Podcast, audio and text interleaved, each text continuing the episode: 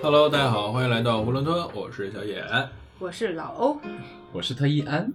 是今天要给大家聊一下，它是豆瓣儿电视剧里面评分最高的一部电视剧，九点四九点五了，现在啊！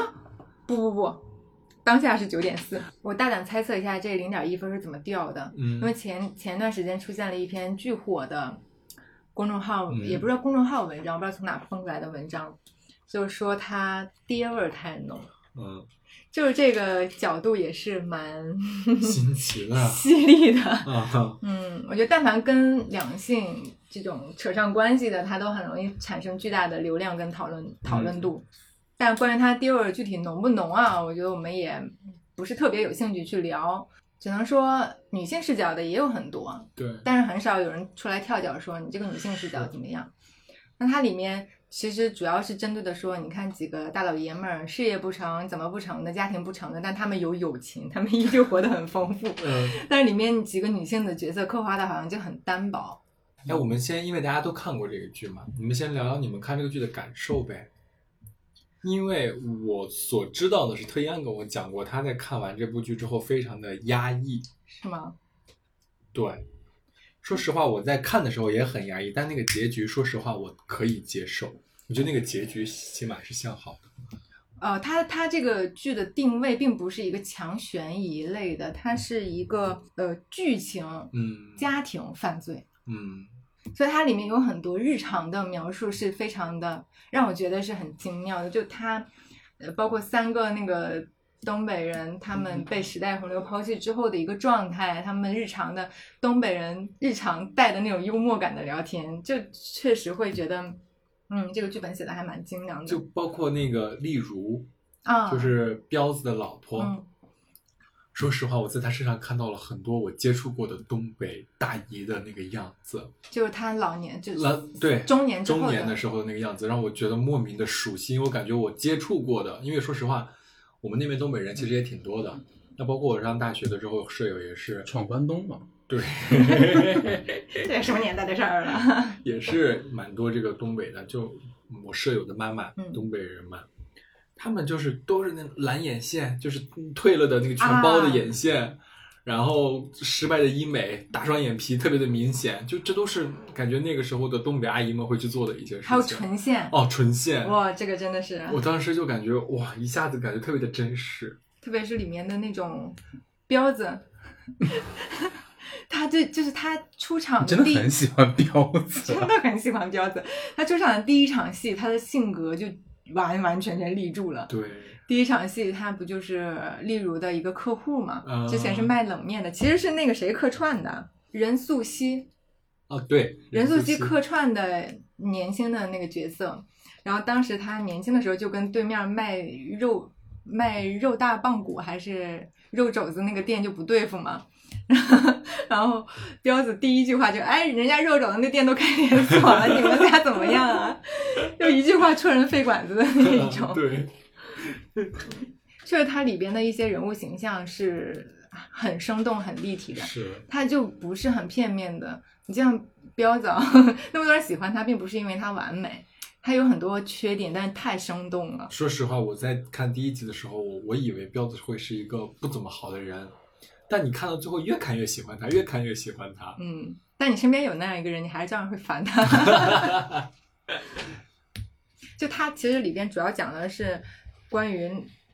曾经的那个大厂时代嘛，嗯大厂时代的一个末期，包括被那个时期所洪流所抛弃的那一代的人的生活现状。还是你们是有经历过那个时代吗？ 我们那儿有沙场，其实跟它这个化钢差不多差不多性质，就是国有的，然后巨大庞大的一个体系，它里面有学校，有、哦有医院，还有自己的居民区，嗯，啊，然后它的整个的配套都是要比我们其他的县城要要高级一点。对，嗯，我当时就是走在他们那个街上嘛，它那个街是很宽的嗯，之前应该是主干道，旁边就是商铺什么的，那些商铺都大开着敞着门，没有一家是营业的，哦，路边全都是老头老太太在聊唠天嗑，没有就很少能够看到年轻人在里边。我们聊回那个漫长的季节，我先从就是人物上去聊一聊自己比较印象深刻的。其实它是分了三条线吧，就一个是那个中年三人组，啊，王响、巩彪还有马德胜他们嗯三个对人对对在、呃十年之后又开启了一场往事的追凶，嗯然后还有一个就是那三个四个年轻人，嗯，对，沈墨他们几个，嗯，沈墨、王阳、对，还有那个嗯龙傅卫军，嗯傅卫嗯军嗯嗯嗯，还有那个场子呀，啊，厂子里面的人就是各场子种，里边的人又构建出来了一个一部分剧情。嗯，嗯，场子里边的人就包括了厂长，还有那个保保卫处的那个那个人，啊，保卫对处吧？处嗯长，还有例如部长，例如对其实对也是的。哦，还有当然那个香港的投资商资方嗯，资方。嗯，对你要是说我印象深刻的话，就是嗯，公标那个用知识武装自己那那一段儿，就跟谁俩呢？是那 个对对对对 对，在那儿对着镜子跟谁俩呢那一段儿。嗯他他特别怕死，啊怕别人捅他，不是放了那个啊前头放了本书嘛， 对然后紧接着丽如来找他接盘，他们两个要开接始盘床戏了，然后结果翻出来那本书，他、嗯他问他彪子，你真的好爱学习啊，怎么怎么样？ 他说这就是就用知识武装自己 嘛。弗洛伊德啊是吧？弗洛伊德梦姐姐，对这个真的还蛮对照他的人物的。嗯，而且我觉得他真的做的很细节，就是你从前后都能够把它串联起来，我觉得这一点挺难得的。嗯，然后我觉得他这个人物值得分析的一点是，他的每一个人物都很立体，不管是配角还是说这个主主角啊，主嗯角配角都是很立体的存在，就并不会让我们感觉到很脸谱化的好人坏人的这种，对，就他能够寥设定寥数笔就把这个人给立出来。嗯，像任素汐演的那个冷面老板嗯跟通下水道的那个 人，俩人一看就是有一些什么暧昧啊，这个那个的，然后进警局的时候的那个反应真的太真实了。嗯，他的演员的其实演员的挑选还是蛮精彩的，就最大的惊喜我感觉还是那个范伟的老婆，哦，他好像是嗯之前演美剧的，对，吧她是演美剧罗美素，嗯嗯，它里边其实有几场戏是很触动我的，在他知道王阳死了之后，然后他在宴请宾客的时候表现出来的那个状态，就是一个有点像麻木的状态吧，就是硬撑着需要把这个时间度过，然后等那个那个范伟回去之后，然后就看见他又上吊了。就是我记得我第一次看这种对于很强烈的情绪的反应，让我印象深刻的是《断背山》里边嗯那个男主他追着那个车嘛，他们最后分别的时候，他追了两步，然后跑到旁边的一个小角落里开始呕吐。嗯，是的，那个时候我才就是因为这个悲伤的表现手法是我第一次见的，因为我看的可能少啊， 就是你悲伤到一定程度，朱碧石不也是？对啊，最后朱碧石把这 个呕吐给发扬光大了。就他确实是一个，就你系统学过表演的时候，他们也确实会提到这个东西，就是人在悲伤到一定程度的时候，他确实会生理的呕吐。就所以当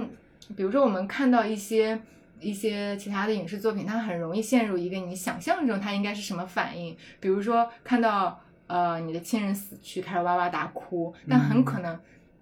就嗯并是没有你你没有经历过那个真实的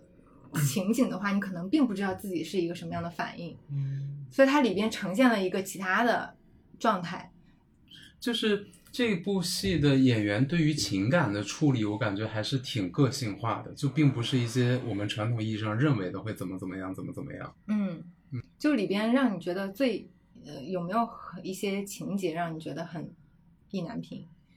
就傅维军那个角色让我觉得还挺，就是有点难受的。看到傅维军那条线的时候，嗯，其实他刚出场的那个的那场戏，嗯，我就能明白为什么他呃能够掀起这么大的一个热度，就是大家都觉得他很帅、很有魅力。确实是我们对于那种就是对于啊、呃霸道总裁呀这种的，呃并不只有这么一个单单的就是女性爽点的角色的，嗯，他对于那种呃混混呀、流氓呀这种边缘型的人，他也会天生的激起你的一种一欲一望种欲望，它就有性他张力，对，它是代表了我打破了这个社会规则，我老子不信任你那一套什么世俗的呃这种晋升路线呀之类的，我完全是在游离在之外的，你会有一种堕落毁灭性的那种美感。 在傅卫军就是吃最后一顿饺子的时候嘛，嗯，然后他不是去银行继续存呃拿钱取钱，然后他在看到那个便衣警察的时候，就是他有笑个了一下，对，笑了一下，然后他有一个动作，就是他把他的耳耳物啊那个叫耳传物助感听器器哦助听器扔在了地上，然后它是就被扔的还是掉的？就是他拿下来放在了地上，就掉在了地上。哦，然后然后那那一场戏的时候，我就心里压抑的就被揪着。对被揪着了，就嗯，他之前每一次摘助听器不是被被称之为解裤腰 带嘛？嗯然后他之前摘下来都是会保存好，嗯就是他那个东西是他偷来的还是抢来的，嗯，然后因为太贵了买不起，所以他每次打仗之前都要把它取下来。打仗。 每次打架之前都要把它取下来。嗯但是那一次他是取下来，可能就以后就不要用不用着这个了东西了，我就不嗯用了。然后所以就这种感觉还挺让人难受的。就我们小时候，包括在学校喜欢学渣、喜欢霍霍，其实也是同样的心理。对于这种男性形象，就我作为女生啊，我喜欢混混，会会有这种的，我会喜欢很多类型，但是我这个类型是包含在其中的。嗯啊就是确实是他对你很忠诚，他没有那么多其他要背负的东西，他嗯眼里只有姐姐，我要守护你，然后我又可以用暴力的手法，虽然我在底层，我改变不了什么，但是暴力我就是可以帮你，就做有一最直观的种守护。 人类原始的这种天性。对，嗯，因为就是有一个词叫伪君子嘛，就这个人在读了很多书、学了很多知识之后，他其实就很善于伪装，他身上反而丧失了那种人本身的一些野性。嗯，但是这种混混的话，其实某种程度上来看的话，他们是很单纯的，他们喜欢你就是喜欢，不喜欢你呢就是不喜欢，不喜欢的话我就要。以一些很原始的，比如说 打打架这种方式去嗯去发泄，是什么？男人不坏，女人不爱吗？ 我觉得这不是男人不坏，我觉得这些人身上他还是会有魅力在的，嗯我能 get 到你说的那个点。嗯，嗯嗯，我不能，因为我被他们欺负过。哦，我小学的时候就因为我没有看到，注意啊，我不是故意啊，我是没有看到他的帽子在地上，哎，我就踩一不小心踩了一脚。 嗯嗯嗯，你说的那个小时候不是，是一定是已经有了一些评判是非的这个年龄段能力的这个年龄段的我那个时时候五年级、三年级还是四年级还是五三年，候那会反儿正是那三会四儿年级那会儿太吧。小，他一那会儿每脚个人都是恶魔。他一脚踹在了我的胸口，哎，哦然后我就盯着那个大黑脚印，我还在想回家怎么跟家跟我爸妈解释这件事情， 然后我就特别想哭，但我又不能在那儿哭，然后我就特别的委屈，然后把我的安全帽捡起来，然后就走 了，然后边走那个眼泪边在眼眶里打转，哎，所以我就很痛恨校园霸凌，嗯然后我就以后，然后后面以后对这种混混的角色没有，我就开始加入他 们。打不过就加入， 也不算加入吧，就是开始去交结一些结交一些这样的朋友，嗯然后就确保自己的安全。这个这个这个傅演傅卫军的这个演员蒋奇明，他你们觉不觉得他的那个五官很有特征？我第一眼他我鼻看子到很大很翘，然后耳朵又很支棱，下他颌线很清楚，的对鼻子真的是撑起了他的五五官官，对，鼻子好看真的是很上镜。是的，嗯，哎，呀，整容，立马去整。你不觉得他很像呃，在《请回答一九八八》里边的下围棋的那个男生吗？你说的是那个叫阿泽，啊，对，他鼻子有点像我觉得我觉得这个演员有点像那个谁，就是那个黄毛那个演员叫啥啊来，着但？我觉得不像哎，就是他们的调调很啊很像，会，感觉调调很像。哦是呃，我不是药神里边那个黄毛，哦嗯，那个黄毛，他们都有一种失控感，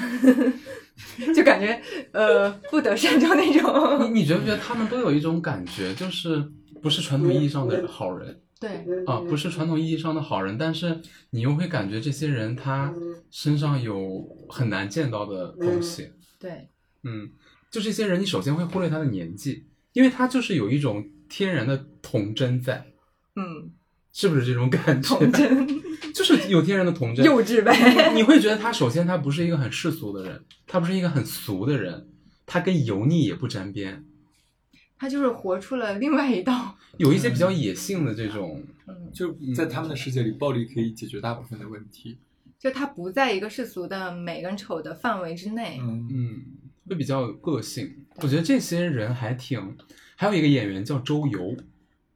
有印象，嗯，也是这种，也是这种调调的。我对于这种的演员，我是觉得他们的可塑性还蛮强的。嗯，确实，嗯，你像那个黄毛，当时有一场戏，就是在我不是药神的有一场戏，也是特别打动我的，就是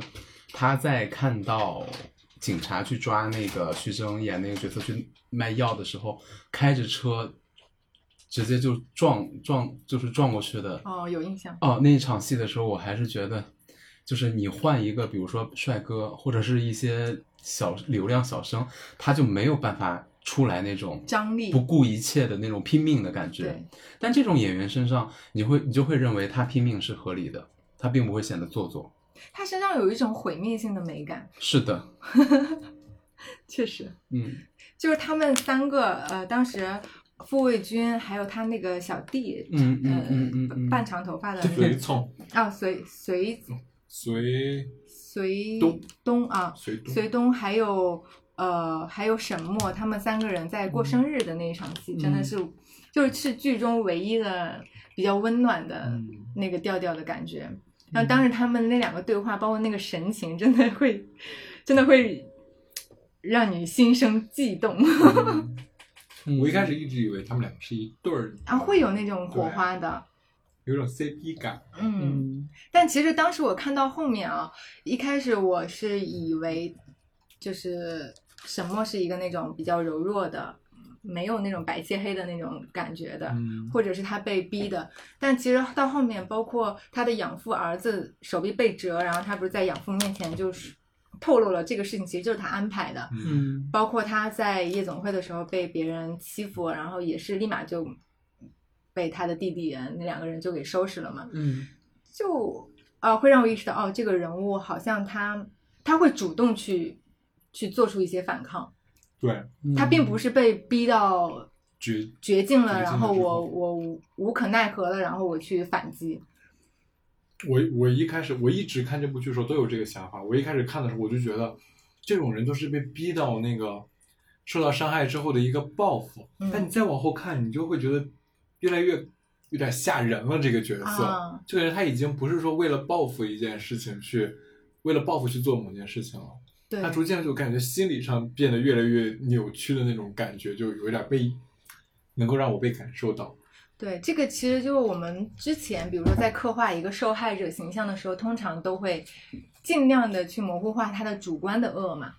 但这个沈梦这个角色，他并没有去弱化这一点，或者去避开这一点，对，还是就觉得，我觉得还有一个就是一个对于这个人物的设定吧，嗯，就是他在经历了非常非常多的这种很重大的磨难，甚至是对他本身人性的摧残的时候，我觉得他如果是单纯的想要复仇，他就会落入俗套；嗯但如果是他发疯了，他就是彻底激发出来了内心的恶，而去做了一些事情，就会有一些很浪漫的这种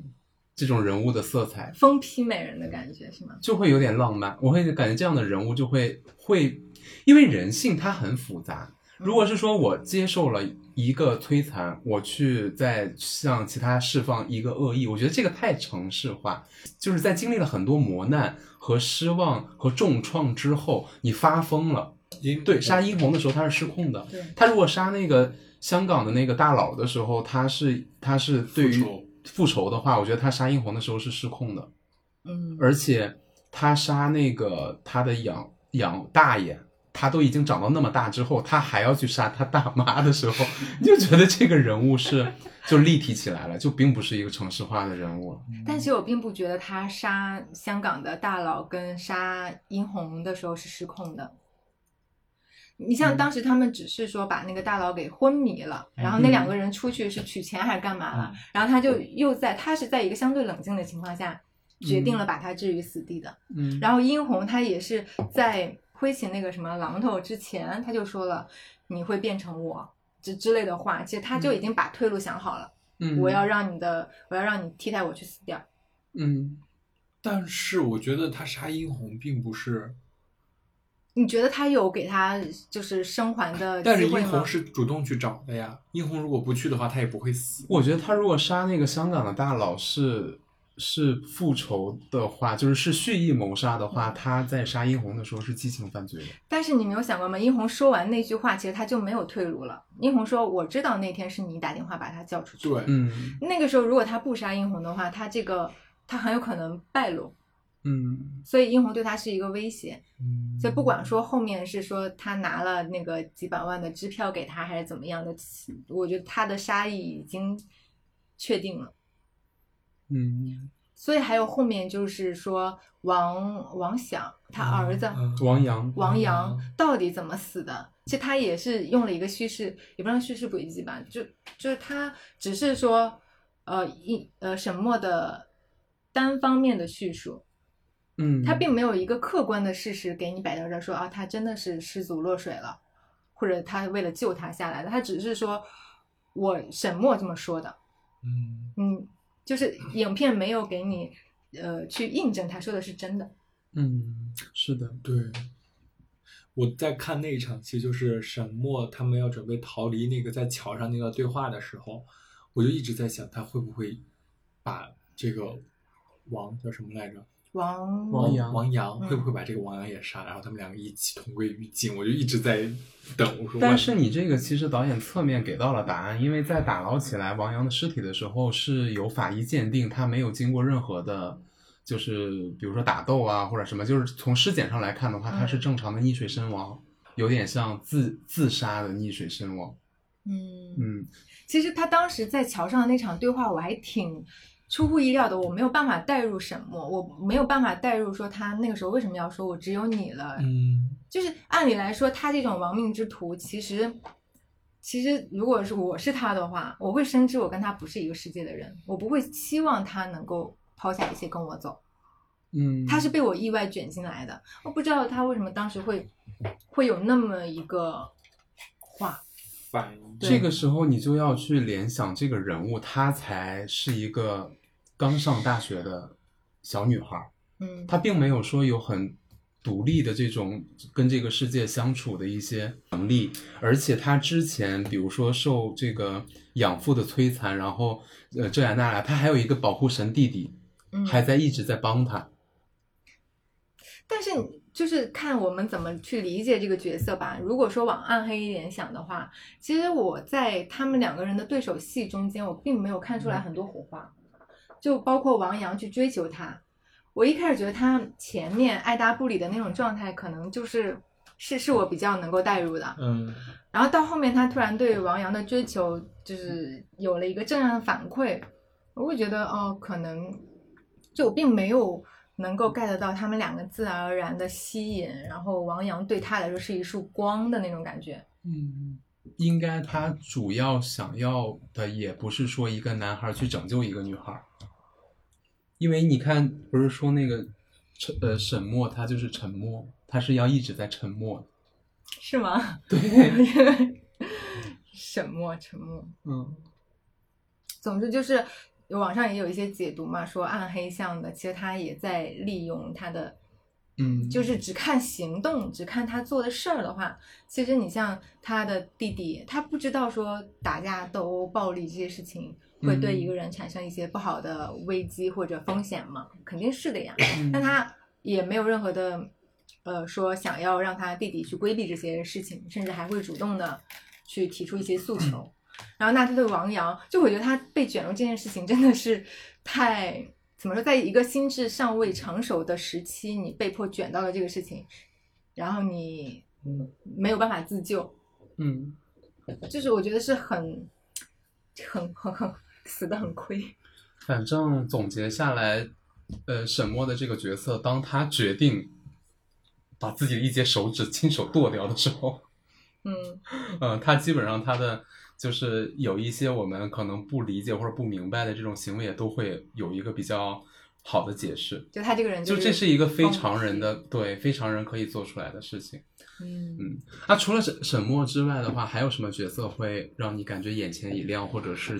就是比较有印象深刻吗？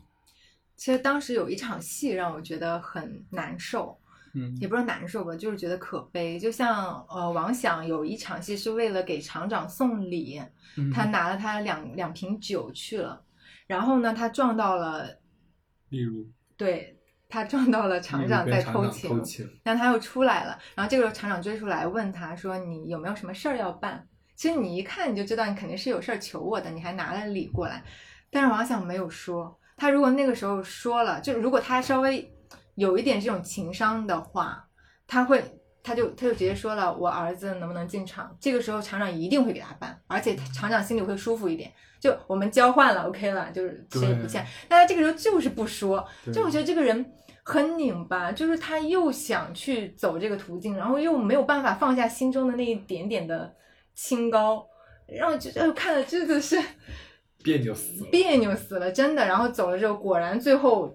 他再次提出来这个事儿的时候，厂长是完全在另外一个时机提出来这个事儿，厂长是完全相反的态度。就是你的一个人物，他要从一而终嘛，嗯，他要从很多很多的对待一些事情上的表现来把这个人物的性格勾勒出来。对，他如果当时是一个比较谄媚的这种态度的话，那就那不他是他了。那他其实做很多事情就不合理了。对我确嗯我不是说他这个人物这里做的不好，就很真实，但嗯是让我真实的让我觉得很拧巴。就生活中也会有这种人，是的，总是在啊、在一些不该纠结或者呃该放下什么东西的时候不放下，啊、嗯嗯，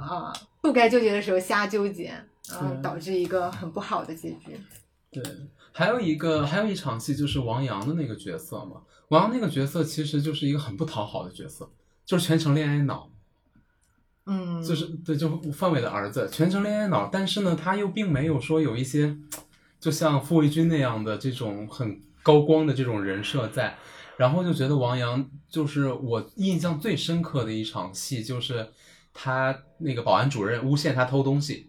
然后他啊爸把他救出来的时候，让他给那个保安队长道歉，然后他说了个“我操你妈”， 对就那一场戏，我觉得他就是他在整部剧当中最高光的时刻。高光吗？就是那那一场戏，你就会觉得这个人他起码还是有血性的。我是觉得他真的是太，就被保护的太好了，没有嗯就是完全不成熟。当然也是他这个人物该有的样子嘛。嗯但真嗯如的果是他没有这场戏的话，我觉得他彻头彻尾的这个人物就真的会很被唾弃。你知道我对他的那个人物立住的一场戏是哪一场吗？嗯，就当时不是呃小哑巴第一场戏出场的时候，他们不是在打那个人嘛， 嗯，打那个呃夜总会要沈墨谈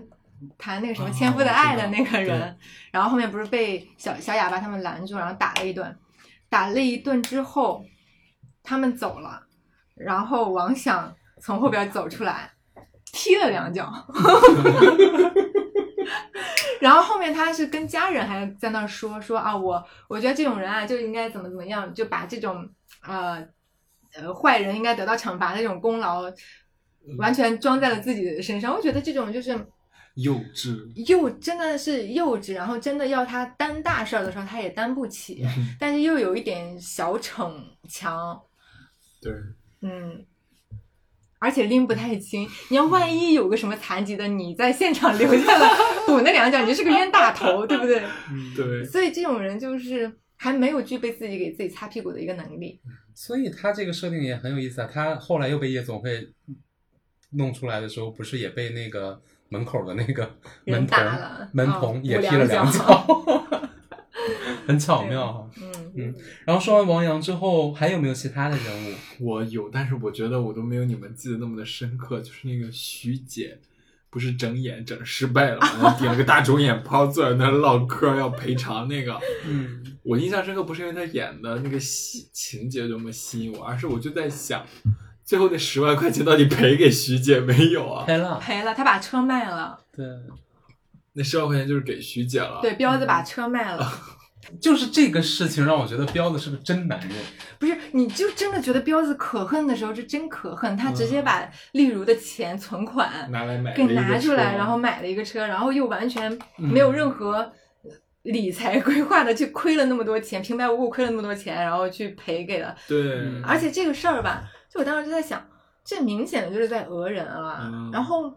这十万块钱在当时也是一个很大大的的数数目目，然后就这么认栽了。嗯， 我当时就啊替他冤得慌。的确是，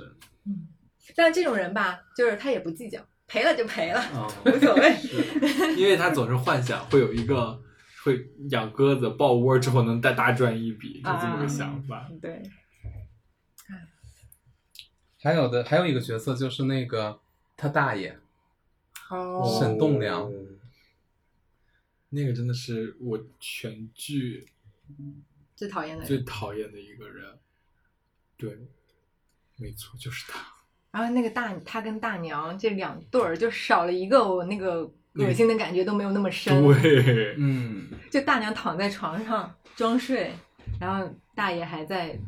对什么动手动脚的时候那对一段儿，啊就是那个演员，他就是是我近几年觉得让我记忆特别深刻的，就是从我的前半生他演老金，就喜欢后边、啊就后面喜欢马伊琍的那个那个角色，然后还有一个剧里边他也演表演特别出色，就是《显微镜下的大明》，他就演一个懒政的一个地方官。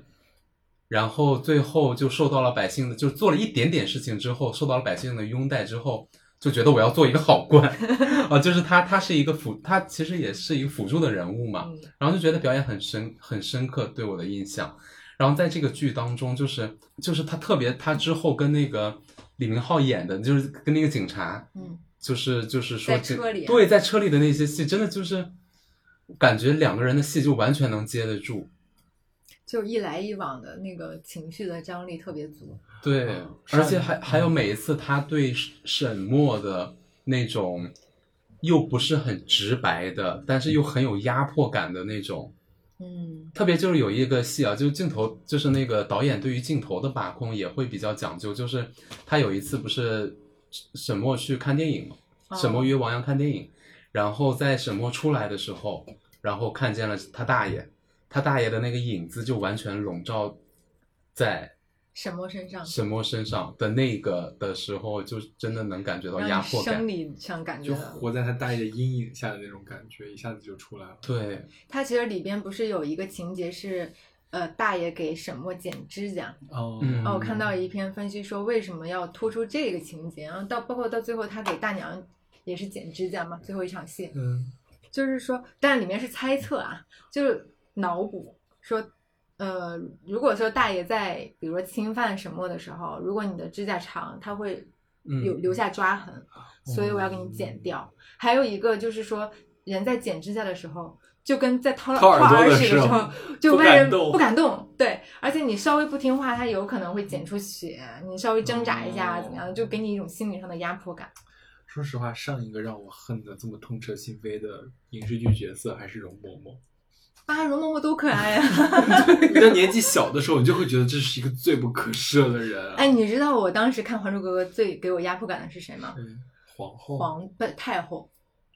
太后在那个监狱的小框框里面露脸的时候。哦包括他们每次，包括他每次看紫薇跟小燕子那个嫌恶的眼神， 嗯看不上的那个劲儿。嗯真的是太露骨了。那就不就是甄嬛吗？但是他们其实还有一个比较好一点的，就是他们比较脸谱化，嗯就他一出场你知道他他是坏人，对，但是其实在他大爷刚出场的时候，其实你还是通过她的表现，对吃饭的时就通过候的很那多个状细态节，你才能觉得不正就常。既恶心，不然后对劲又又又又又不对又不好的那种。就对，别扭。就当然那嗯第一场戏并没有揭示出来他们到底对是什么对关系，对，但他座位排序就很奇怪。一般大爷大妈应该是一排坐的，因为更亲密一点，嗯嗯嗯嗯但是他们反反而是对面坐的，沈墨坐在大爷旁边。嗯，如果他一眼是坏人，你反而会觉得并不会那么恶心。对，并不会那么觉得。随着剧情的推演，它还会有什么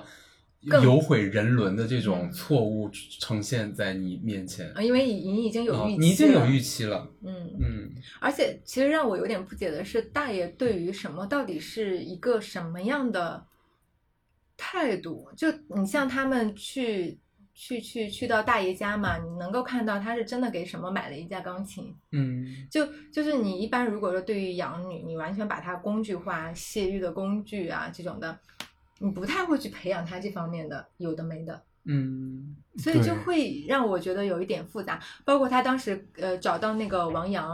然后说什么这种人也是你那你配吗嗯之类的，他在他心里好像就是他并没有说完全把把他什么当成一个玩物玩物，他对他是倾注了情感。嗯，但对这会让我觉得更变态。 嗯，会有点那种一个家庭当中父权的那种地位，嗯因为他本身他老婆也不敢怎么样，嗯然后他儿子其实，在被傅卫军搞的时候，也表现出来了一种那种很囊的那种感觉。嗯嗯，其实这个就他们之间的关系，包括最后大娘的这个人物设置，她的态度让我联想到了之前我在未定事件簿那个游戏，嗯是一个乙女游戏。当然，它里面有一章其实是对应的这种关系，就是嗯一个女、女女女主吧，也不算女主，就那个章节的女主，她被她的母亲给送到了她的朋友家养，从小就养在那家。嗯也是他他那个养父从小侵犯他，然后他他那个养母就是呃装作视而不见，所以他对两嗯个人都非常的恨，然后最后他设计把这两个人都杀掉了。后面就是那个律师嘛，最后出来找那个，因为因为你作为一个犯人，你一定是要服法的，嗯，但是你又不能说让他心安理得地觉得我做的就是对的，嗯就我我觉得可能是有一点点的那个价值观上面的引导吧，嗯所以最后最后那个律师就追过来，告诉那个女主说，其实大娘并不是没有反抗，她好像是当时发现了一个录音还是什么的，就是记录下来了。大娘其实呃不是大娘，就养养母曾经为她说过话，但是遭受了毒打。就是你你其实是错杀了一个曾经对你有善意的人嗯有这段戏啊，不是那个我说的是未定事件簿里面的。啊，原型。但他这个其实，嗯，怎么说？他并没有完全以大娘的视角来来充足的叙事嘛。就你不知道嗯大娘她是在一个什么样的心理，有可能她有没有可能说在私下曾经嗯试图是保帮护过什她么或怎么样，但是可能并没有成功，然后她后嗯面放弃了。这这种东西当然都是脑补的啊，嗯但也不是说没有这个可能。嗯这个就就还是要放在当时的那个时代下去看这个女性。嗯对，嗯对，还有一个就是，呃，最后不是还有一个老头追求那个巧云嘛，就大娘子演那个角色，嗯嗯嗯嗯嗯他不是一名老师嘛，嗯然后通过他的，你看他在离退休之后过得依然是非常的滋润，非常的体面，而华钢那批老员工最后被下岗之后都生活的特别的落魄，啊，然后他们说这也是反映出了为什么说东北人都特别热衷于一个体制，北方人特别热衷于一个体制内的工作。嗯嗯因为他们都是经历过，可能你下岗之后生活就变得非常的是的落魄，但是你看体制内里，哪怕是退休之后，依旧有着一个非常优渥的这样一个生存的环境和条件。就是追求大娘的那个人是吧？对，追求大 娘子大娘子的那个人，追求他追求一下大娘子那个人，不就是隐秘的角落跟大娘偷大情娘子偷情的 那个 人？这样的。就联动梦幻联动。哦，嗯其实你看他们那一批从大厂出来的， 大厂从厂里出来的人都好像没有很好的结局。对，嗯，我之前还看过一个贾樟柯拍了一个《二十四城记 嗯，》，它其实就是伪纪录片，去拍了一个当也是当时这种厂里的嗯故事。还有一个印象特别深刻的，也是刚刚提到下岗之后，花岗那群人嗯非常的落魄的那个保安处处长，他 骑的那个小三轮老头乐嘛，骑了一个小老头乐。啊，然后不是从厕所里追出来之后，然后就突然间一个猛倒车回来之后，跟他们说大衣都给我扯裂了，然后又架着油门跑了，跑的时候还被那个彪子踹了一脚，在他那个老头乐上，真的特别生动。特别搞笑。就是就是那个厂长呃那个保卫科科长那个那个人，嗯其实他就是很多很多像我们那种城市里边的这种，比如说什么，有一点些小权，呀有一点点小权，然后又啊会拿捏人。啊会拿捏人的这种很很就还挺真实，挺真实的嗯挺，真实的。嗯，还有一个就是看例如，不是说就是在没有结婚之前，嗯其实就是他一出场，我我我我跟小野一起看的嘛，嗯然后就说这个人在之前之后是一个人吗？就完全看不出来是一个人，因为他在结婚之前的时候，感觉还是一一个非常阳光，又是护士啊，虽然偷虽然跟那个那个厂长有一腿，但你还是感觉他眼里很有光的一个一个一个那样的一个女人的那样的形象。笑起来还蛮灿烂的。，对，但是结婚之后，其实你看他还挺落魄的。他就是有疑味儿出来了。这是刻意特意刻画出来的嘛。对然后不是嗯他在年轻时候和老了之后，不是很多人都判断都都以为不是一个人，是因为他在化妆上他去垫了个皮子，包括双眼皮他也全部都是做了。后面就是说东北大一拉的失败的双眼皮，嗯然后泛蓝的全包眼线哎其。实然后那个唇线什么的，都是为了凸显他前后的这个不同。其实也是可以看出来，他跟彪子结婚之后也没过啥好日子。但他穿穿的依旧挺翘的，在当时算挺翘，就就是时 刻真的，是的，是他就一直穿着高跟鞋，嗯你你没发现吗？对，嗯就很很精致的一个女精性。挺翘的，他嗯他包括那个谁王阳的他妈，嗯不是就一直不喜欢那个丽茹吗？哦，在医院里的时候，他跟那个王霞打招呼，他们那个老王霞的老婆还把他瞪进去，哦说对他对什么对俩人不对付骚啊，就是什么嗯怎么样的。然后那个时候他就已经直接看穿了这个丽茹的一个本质。他可能知道一些事儿，哦，对，也呃，因为那个啥、啊他不是他拿药，人家哦不对给对他，他进去跟人家哎戏谑了两句之后，网上还有说，我现在最想知道的就是他到底跟那个拿药的那个人说了什么。然后看当时看完《漫长的季节》之后，就觉得不过瘾嘛，嗯然后就去看《乘风十三载》，然后看看了几集之后，就发现啊其实质量还是差很多。嗯就是《乘风十三载》其实也是一部我觉得还可以，但是就像特特一安说的，它不高级，他镜头语言没有那么讲究吧，嗯，有可各能个细节的东西，对，它还是以那种快节奏的电视剧那种，但是你看《漫长的季节》每一集都一个多小时，嗯，它对就整个画幅啊，包括它的一些镜头语言啊，嗯都特别的讲究。对毕竟打磨了三年啊了，人家这个三年啊，对，嗯那个剧真的就是讲了一个，说白了，这个故事就整体上都很压抑，然后又有又又用一种暖洋洋的那种色调，全嗯程贯穿下来。其实它很很很少那种很冷峻的那种表达方式，或者很很暗的那种色调啊，去对凸并显没这种有悬疑的氛围没有的，嗯嗯嗯，其实我当时真的还挺，就是你带入王想这个角色啊，嗯就是你的儿子不明不白的死了，就是这个坎儿很难过呀。就当时，当时呃，马局长不是还试图去开解他嘛？嗯，俩人吃火锅的，三个人吃火锅的时候说：“哎呀，人谁身边没个那个去世的人？我老婆前去年还是什么时候嗯嗯还是嗯什么病死了。”然后他说：“你老婆是寿终就也不是说嗯嗯是嗯寿终嗯正嗯寝，类似于这种病在病床上死的。我儿子不明不白的死在水里了，你说我能过得去吗嗯是这样的，？”对啊，就是说我们对于不是不能接受悲剧，但是不能 接受这种没有交代的